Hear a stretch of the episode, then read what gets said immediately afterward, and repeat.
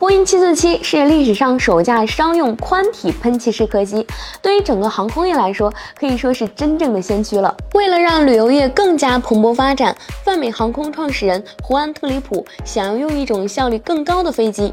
一九六八年，该计划的成本约为十亿美元。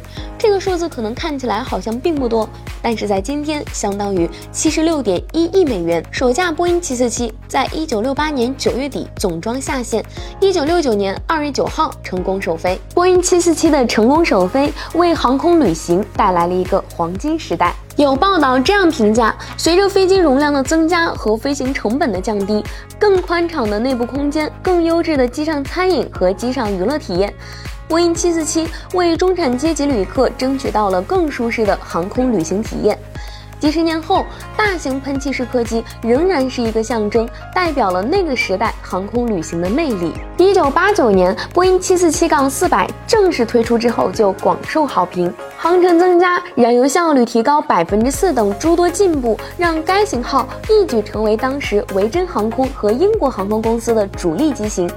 即使在今天，七四七杠四百仍在天空中翱翔，而七四七杠八是家族中的最后一个型号了。从首次交付至今，已经走过了十余年的时光了。新冠疫情之前，一架七四七杠八飞机的客机版本标价为四点一八四亿美元，货机版本的标价为每架四点一九二亿美元。这个价格与最初的七四七杠一百相比，考虑到通货膨胀，反而是七四七杠八的价格更低。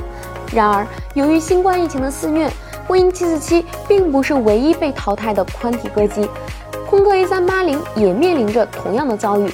运营成本是大型客机失去市场的重要原因。尽管如此呀，在过去的五十二年中，波音747仍然是航空业的一个重要里程碑。好啦，以上就是我们本期飞行 Q 的全部内容，欢迎大家点赞、评论、分享。飞行 Q 小分队，说点你不知道的航空那些事儿。我们下期再见。